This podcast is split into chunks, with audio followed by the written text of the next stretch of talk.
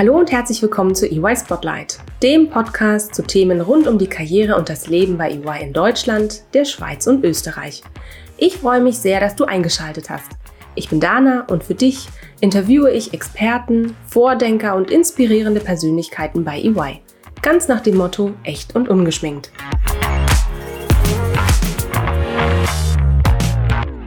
Hallo und herzlich willkommen zu einer neuen Folge EY Spotlight. Heute dreht sich alles um Veränderungen oder genauer gesagt um Change Management. Viele werden es von sich selbst kennen. Neue Wege zu gehen, das ist nicht immer leicht. Egal ob die Umstände eine Veränderung erforderlich machen oder der Wunsch von innen kommt. Veränderung braucht Mut und oft auch etwas Unterstützung von außen. Das ist nicht nur bei uns Menschen so, sondern auch bei Unternehmen. Eine Persönlichkeit, die sich sehr gut mit Veränderungen in Unternehmen auskennt und damit, was diese Veränderungen für die dort arbeitenden Menschen bedeutet, darf ich heute als Gast begrüßen. Meinen lieben Kollegen aus Österreich, Lukas Dreger. Lukas, schön, dass wir heute miteinander sprechen. Herzlich willkommen. Ja, das finde ich auch. Hallo, danke schön für die Einladung. Sehr, sehr gerne. Ich freue mich, dass du da bist. Das vergangene Jahr hat uns wieder vor Augen geführt, wie schlagartig sich Unternehmen manchmal an neue Bedingungen anpassen müssen. Die Umbrüche sind natürlich nicht immer so abrupt wie durch Corona, aber es gilt, wenn ein Unternehmen langfristig Erfolg haben will, muss es lern- und wandlungsfähig sein und bleiben. EY begleitet Unternehmen bei unterschiedlichsten Transformations- und Entwicklungsprozessen. Die Beratung im Change Management reicht von der Organisationsebene bis zum individuellen Coaching. Wie das aussieht, das erfahren wir jetzt von Lukas. Lieber Lukas, ich freue mich, dass du uns heute Einblicke ins Change Management gibst. Du verfügst über viele Jahre Erfahrung zu Führung, Personal und Unternehmensentwicklung. Seit 2018 bist du für EY in Österreich im Bereich Change und Kompetenzmanagement tätig. Bitte erzähl unseren Zuhörerinnen und Hörern doch mal ähm, etwas mehr über dich und deinen Werdegang. Woher kommst du? Was hast du vorher gemacht? Wie bist du zu EY gekommen? Und warum hast du dich genau für diesen Job entschieden? Ja, gerne. Ähm, ja, ich bin aus Norddeutschland ursprünglich, heiße Lukas Träger, bin jetzt ähm, 36 Jahre alt und bin seit 2018, seit Herbst 2018 bei EY. Ich habe in Wien Psychologie studiert das war auch der Grund, warum ich überhaupt nach Wien gekommen bin ursprünglich. Ich bin dann aber hier kleben geblieben, glücklicherweise. Und ähm, ja, habe dann äh, während des Studiums angefangen, mal so die ersten Arbeitserfahrungen zu sammeln, damals noch im Exec Executive Search oder Headhunting, ähm, weil ich dachte, das wäre was für mich. Und ich dachte aber gleichzeitig auch, naja, während des Studiums kann man vielleicht schon mal das ein oder andere ausprobieren. Habe dann für mich gemerkt, okay, das war jetzt noch nicht so das, oder ich hatte vorher falsche Vorstellungen, hm, was es eigentlich ist. Das hat mir auch nicht so viel Spaß gemacht. Und dann wollte ich dann doch nochmal was anderes ausprobieren. Habe dann während des Studiums auch noch angefangen, dann ähm, als Studienassistent zu arbeiten. Bin dann in die angewandte Führungsforschung gegangen. Das hat mir total viel Spaß gemacht und bin darüber in diesen Bereich Organ äh, Organisationsentwicklung, Personalentwicklung, Unternehmensberatung reingerutscht und ähm, ja, habe dann im Endeffekt äh, dreieinhalb Jahre angewandte Führungsforschung gemacht, eben in Kombination damit, dass ich dann auch Unternehmen in diese Richtung dann beraten habe zu den Themen, die ich auch geforscht habe. Und habe dann währenddessen noch ein Studium, ein Masterstudium im Bereich Personal- und Organisationsentwicklung absolviert und habe dort äh, den äh, unseren HR-Business-Partner bei EY kennengelernt, ähm, der mich dann gefragt hat, zum Ende unseres Studiums, ob ich nicht bei EY anfangen möchte. Und so hat sich dann irgendwie eins, hat das andere ergeben und ähm, seitdem bin ich dann, ja, seitdem bin ich bei, bei EY. Perfekt. Super. Und was machst du jetzt bei EY? Ich habe vorhin schon angekündigt, du bist jetzt im Bereich ähm, Change und Competence Management, so heißt es. Ähm, was genau ist deine Aufgabe? Ja, ähm, im Endeffekt genau das. Also ich begleite, also Change Management ist meine Aufgabe, Kompetenzmanagement ist meine Aufgabe. Das hängt eng miteinander zusammen. Ich mache aber auch viele Coachings, ich mache Mediation, ähm, Trainings mache ich auch ähm, und das alles in diesem großen Spektrum Personal- und Organisationsentwicklung. Aber natürlich schon mit speziellem Fokus auf Change Management. Das heißt, ich begleite Unternehmen darin, die Veränderungen ähm, in, in den Erfolg zu führen, die sie sich auch wünschen. Weil man führt ja eine Veränderung deswegen durch, weil man sich erhofft, dass es hinterher besser ist als vorher. Ja. Und ähm, das funktioniert aber leider nicht so immer. Und deswegen brauchen Unternehmen da manchmal Unterstützung. Mhm. Und da bin ich dann, da bin ich dann dabei und dann um dabei zu helfen. Okay, perfekt. Vielen Dank. Bevor wir weiter in das Thema Change Management einsteigen, möchte ich dir natürlich getreu unserem Motto echt und ungeschminkt eine kleine Frage zum Warmwerden stellen. Lukas, ähm, was würdest du sagen? Was ist eine Fähigkeit, die du dir bereits in deiner Jugend angeeignet hast, die du heute noch nutzt?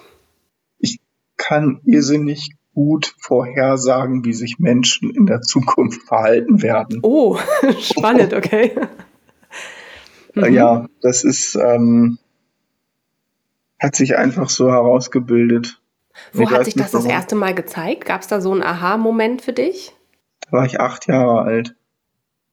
Ich habe angefangen, als ich sehr, sehr jung war, ähm, verstehen zu wollen, warum Menschen sich so verhalten, wie sie sich verhalten und warum Menschen so empfinden, wie sie empfinden.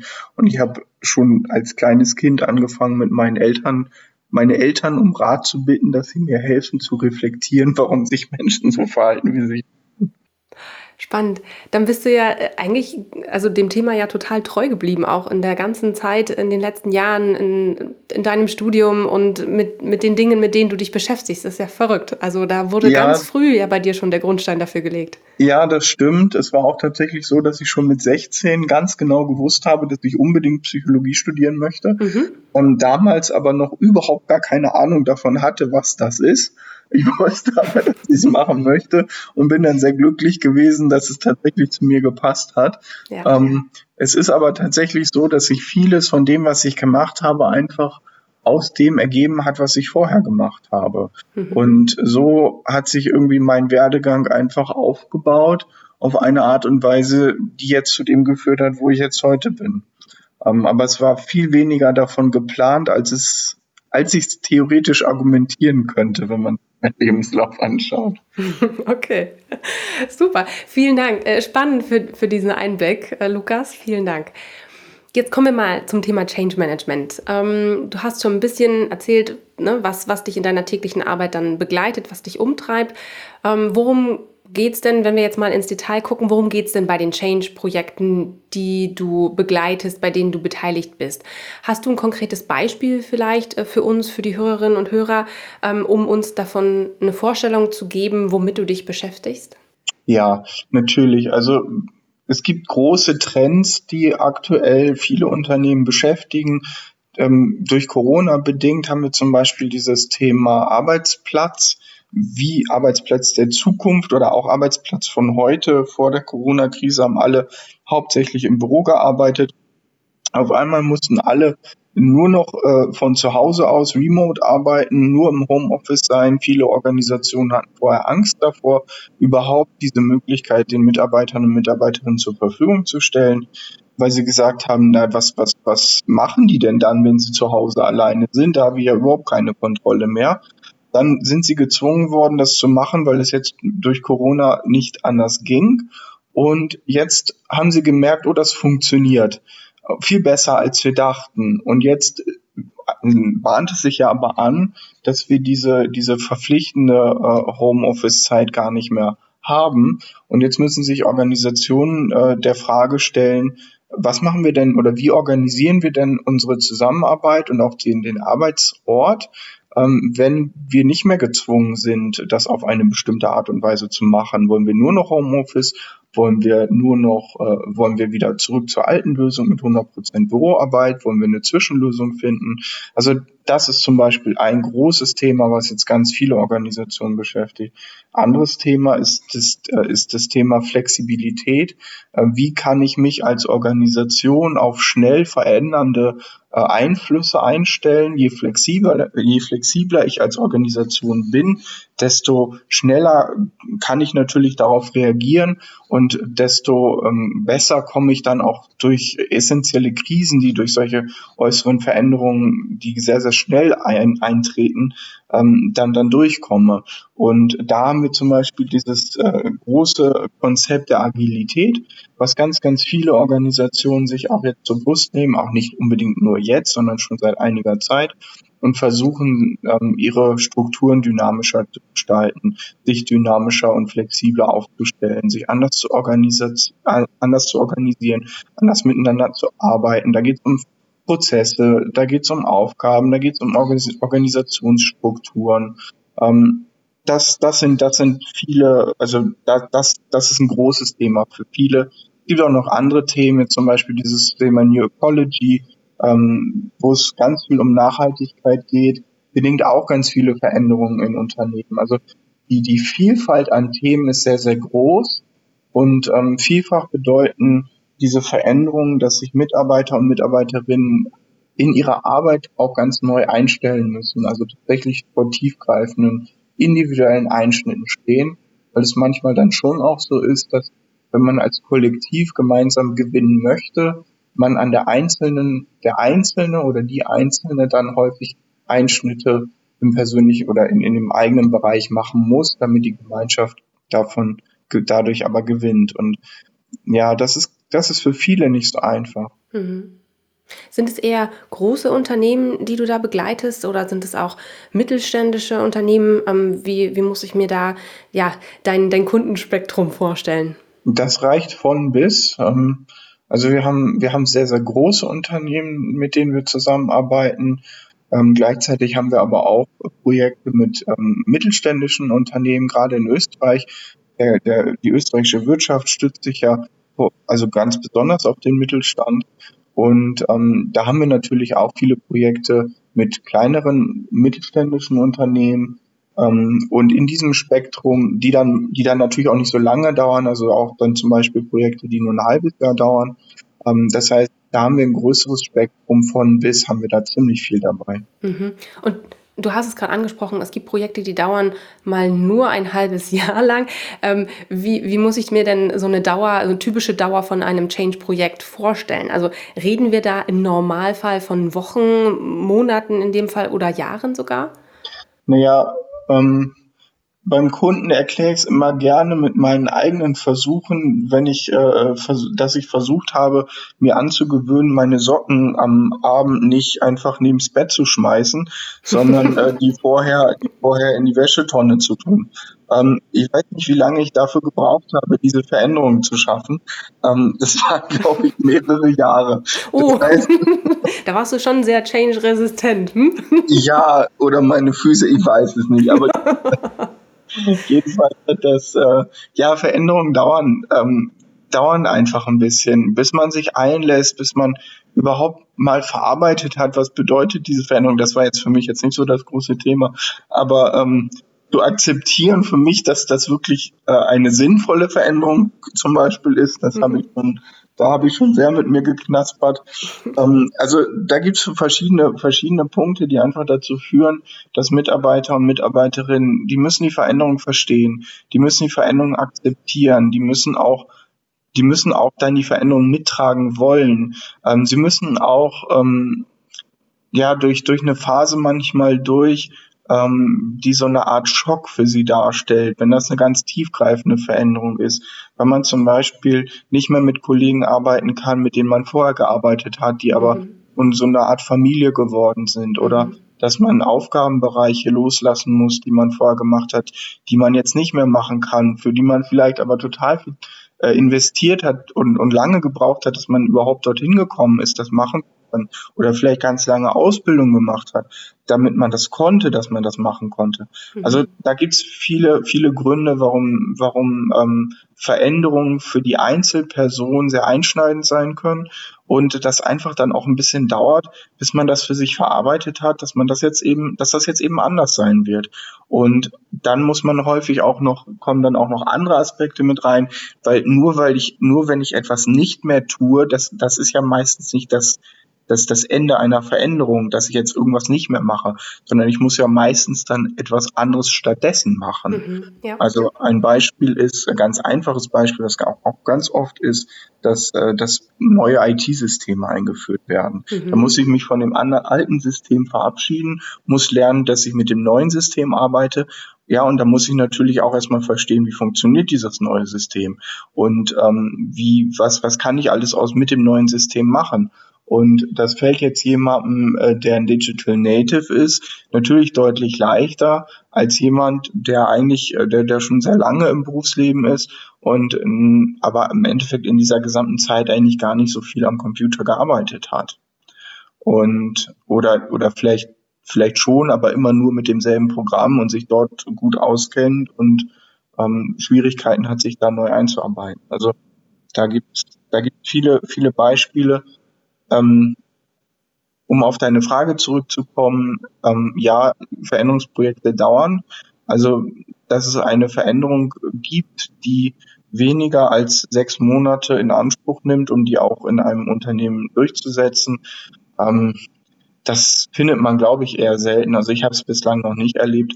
Liegt aber sicher auch daran, dass Veränderungsprojekte neben dem Alltag laufen, der mhm. sowieso in Unternehmen passiert.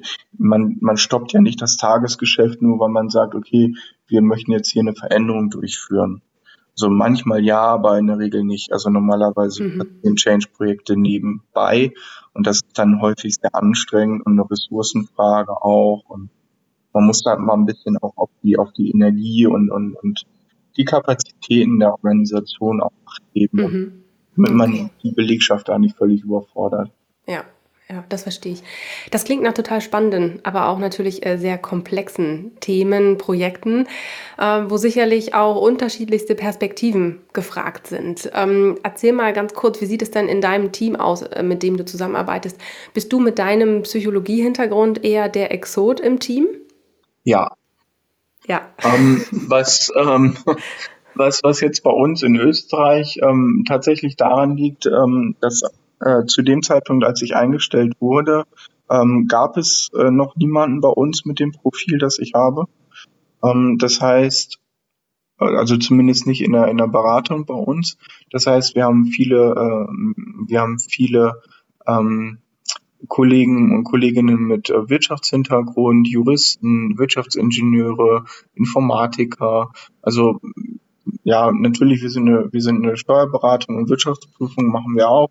Das heißt, auch in dem Bereich haben, haben wir viele Leute.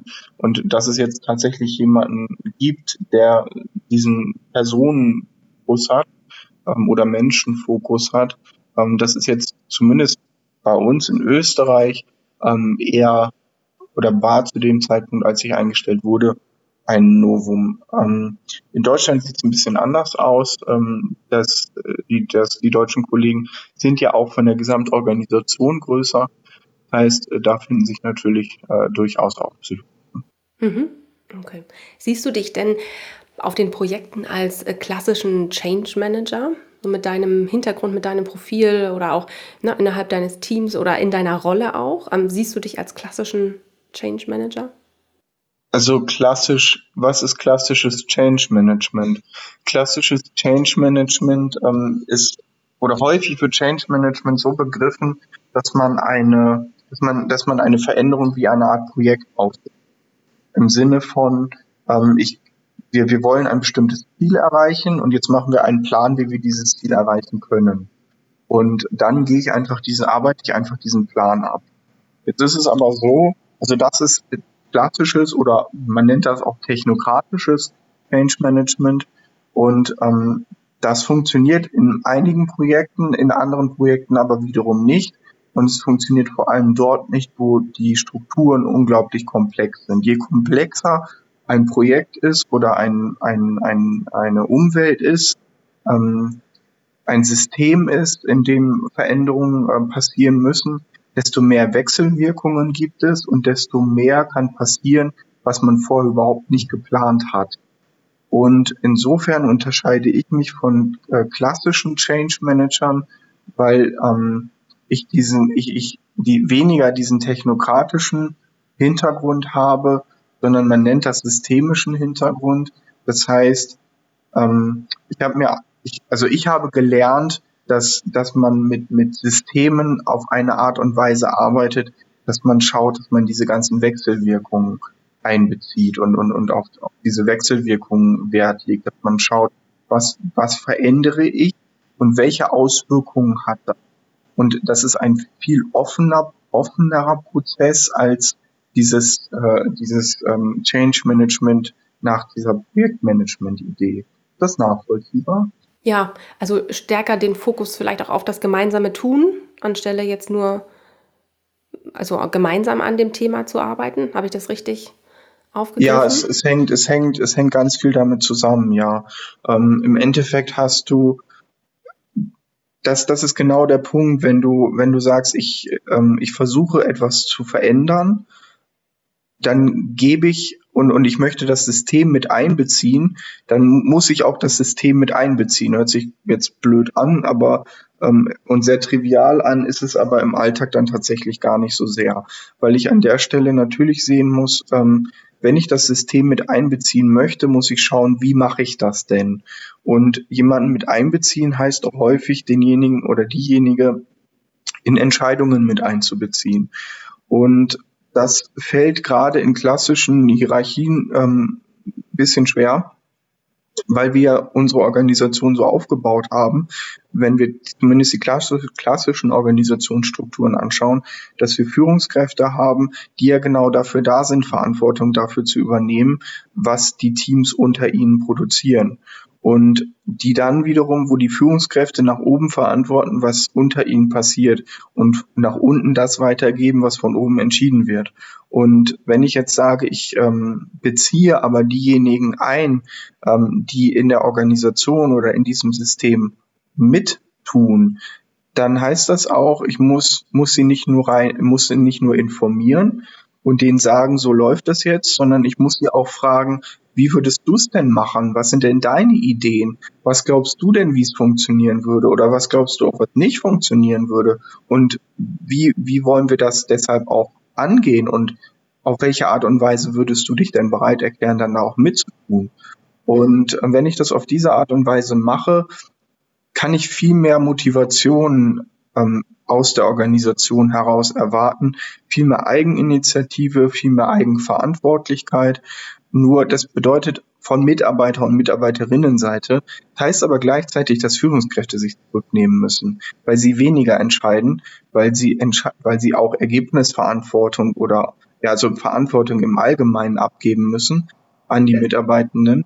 Und das ist dann häufig auch wieder nicht so einfach. Also, und da sieht man schon, das ist genau das, was ich mit System bedingt oder systemisch meine. Wenn ich an der einen Stellschraube was tue, verändert sich was an der anderen Stellschraube. Wenn ich dem Mitarbeiter mehr Verantwortung gebe, wenn ich ihn mehr einbeziehe, dann hat das Auswirkungen auf die Führungskraft. Wenn ich der, wenn ich der Führungskraft das alles überlasse, hat das Auswirkungen auf den Mitarbeitenden. Also ja, und dann, das sind die, das sind diese Dinge, diese Dinge machen Change Management auch so irrsinnig interessant. Um, es ist kein Projekt ist gleich. Und ich habe das ja jetzt auch mitgenommen, gerade die Punkte, die du zum Schluss jetzt auch gesagt hast. Ne? Ähm, ich glaube, das macht ja dann ein Change, ein, also ein Pro Projekt aus dem Change Management heraus auch so erfolgreich. Ne? Wenn die Leute miteinander kommunizieren, wenn, wenn der eine den anderen mit einbezieht beim, äh, bei dem Change und nicht nur ähm, vorgegeben wird, okay, das ist jetzt die Veränderung, die wir bewirken wollen, äh, die müsst ihr jetzt alle annehmen. Ja, und tatsächlich, also es gibt so, es gibt so ein paar Prinzipien aus dem Change Management, die schon sehr, sehr alt sind, aber immer noch wirksam und gültig sind. Und dazu gehört zum Beispiel eben, ähm, dass man die Leute einbindet, dass man sie einbezieht, bedeutet aber zum Beispiel auch, dass man sie auch als Gruppe zusammenbringt und die Gruppe, also auch diese, die, die Gruppe als Instrument selber nutzt gibt eine ganz, ganz interessante Studie noch äh, zur Zeit des, äh, der, der, der, also Nachkriegszeit, nach dem Zweiten Weltkrieg, wo man sich mit äh, Hausfrauen zusammengesetzt hat, ähm, weil das zu dem Zeitpunkt ja relativ äh, schwierig war, auch das ganze Thema Nahrungsmittelversorgung. Und da kam dann die Idee auf, okay, damit wir, damit wir das schaffen, dass, dass wir hier alle gut durch die Krise kommen, müssen wir uns auch vielleicht anders ernähren. Und dann hieß es auch, okay, ähm, zum Beispiel auch, auch Dinge zu essen, die jetzt nicht unbedingt sonst so auf der, auf, auf, auf, ähm, auf, auf der Speisekarte gestanden hätten. Und da hat man sich angeschaut, naja, wie, wie bringen wir denn Hausfrauen dazu, dass sie Innereien zum Beispiel kochen?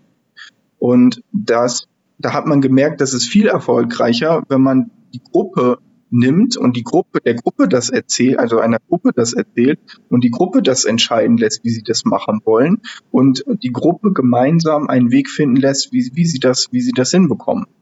Und das hat total gut funktioniert und viel, viel besser funktioniert, als wenn man den Leuten einfach nur gesagt hat, du musst das jetzt machen. Mhm, ja, also äh, der gemeinschaftliche und partizipative Ansatz ähm, bringt, bringt meist die, die beste Lösung ne? oder auch das beste Ergebnis ähm, für den Change.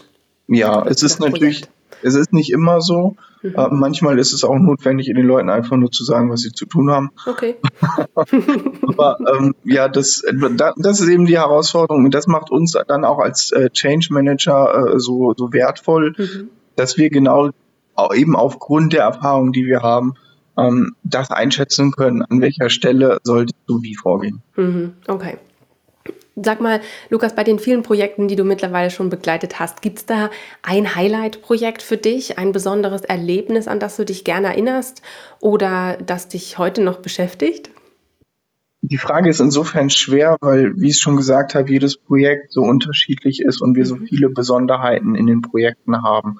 Aber was, was mich, was mich ganz besonders berührt, ist immer, wenn, wenn, wenn ich sehe, dass mit der Veränderung, die wir in der Organisation selber schaffen, sich auch die Menschen verändern. Mhm. Und ähm, da habe ich ein Beispiel von einer ähm, von von von einer äh, Führungskraft, die am Anfang ähm, ja eher kon eher konfus war, eher ähm, so sehr impulsiv von einem Thema zum nächsten gesprungen ist, ähm, immer das angegangen ist, was jetzt gerade irgendwie auf, auf die Agenda gekommen ist und dann sich auch schnell umentschieden hat, alte Themen dann eben liegen zu lassen.